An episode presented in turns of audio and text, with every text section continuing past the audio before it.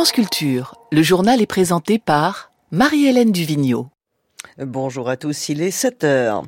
Des dizaines de milliers de personnes dans les rues hier en Allemagne, en majorité à Berlin. La mobilisation contre le parti d'extrême droite alternative pour l'Allemagne AFD est entrée dans sa quatrième semaine. Et puis, les Parisiens appelés à se prononcer aujourd'hui sur le triplement des tarifs de stationnement pour les SUV. Lyon, la troisième ville de France, a déjà franchi le pas.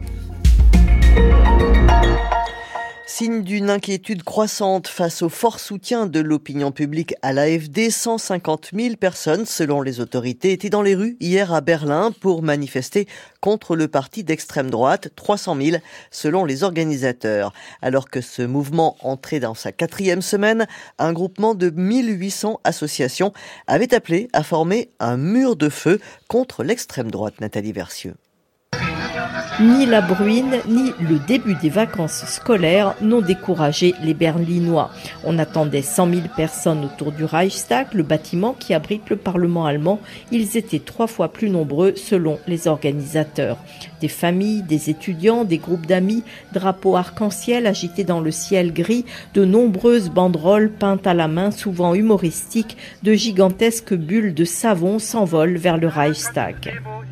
En fait, c'est déjà bien trop tard. Avons regardé sans rien faire le développement de l'AFD pendant bien trop longtemps. Maintenant, c'est vraiment important qu'on aille tous dans la rue. Faire interdire l'AFD, ce serait déjà un début, même si ça ne changera pas la façon de penser des gens. Même s'ils ne vont pas tout à coup se dire je vote à gauche ou pour un autre parti. Dans les sondages, le parti d'extrême droite a reculé de 3 points à 19% depuis le début du mouvement, mais les politologues sont prudents sur l'interprétation à donner à ce recul à la veille de trois scrutins régionaux cruciaux à l'automne à l'est du pays. Le reportage à Berlin de Nathalie Versieux. La communauté économique des États de l'Afrique de l'Ouest inquiète après le report de la présidentielle au Sénégal. Elle était prévue le 25 février, un report inédit annoncé hier par le président sénégalais, élu en 2012 et réélu en 2019, Macky Sall. C'est la première fois depuis 1963 qu'une présidentielle au suffrage universel direct est reportée au Sénégal. Le pays est présenté comme un îlot de stabilité en Afrique, mais il traverse depuis quelques jours une profonde crise politique. Au moins 51 morts dans les incendies de forêt qui ravagent le centre et le sud du Chili. Après une accalmie, les feux ont repris dans la région touristique de Valparaiso où l'été austral est marqué par des températures caniculaires. Les électeurs parisiens sont appelés à se prononcer aujourd'hui sur un tarif de stationnement spécial SUV. Une votation est organisée par la ville. L'idée de la maire de la capitale, Anne Hidalgo, est de proposer un tarif qui irait jusqu'à 18 euros l'heure dans le centre de Paris. Si ce projet euh, voyait le jour, ce ne serait pas une première. Un tarif spécial voiture lourde a déjà été voté à Lyon, troisième ville de France et première à franchir le pas. Lyon, dirigé par les écologistes, où la mesure entrera en vigueur au mois de juin, Mathilde Imberti.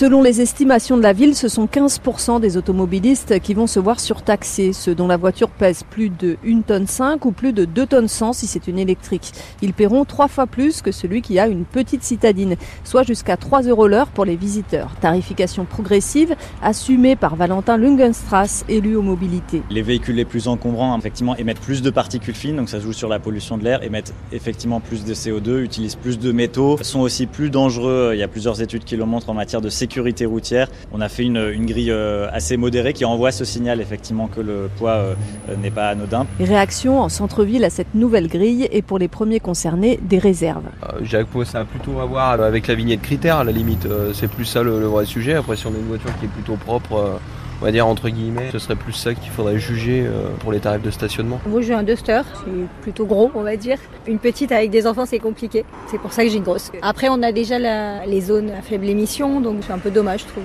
On pourrait peut-être rester sur ce critère là, c'est déjà pas mal. Moi j'ai de la campagne et un Duster ça me va très bien parce qu'il y a beaucoup de neige où je suis. Mais bon, en ville il n'y a pas besoin d'avoir une grosse voiture. On devrait même être tous en vélo je pense en ville. Politique volontariste des écologistes qui revendiquent en trois ans une baisse significative de la circulation automobile, moins 10% dans la métropole de Lyon.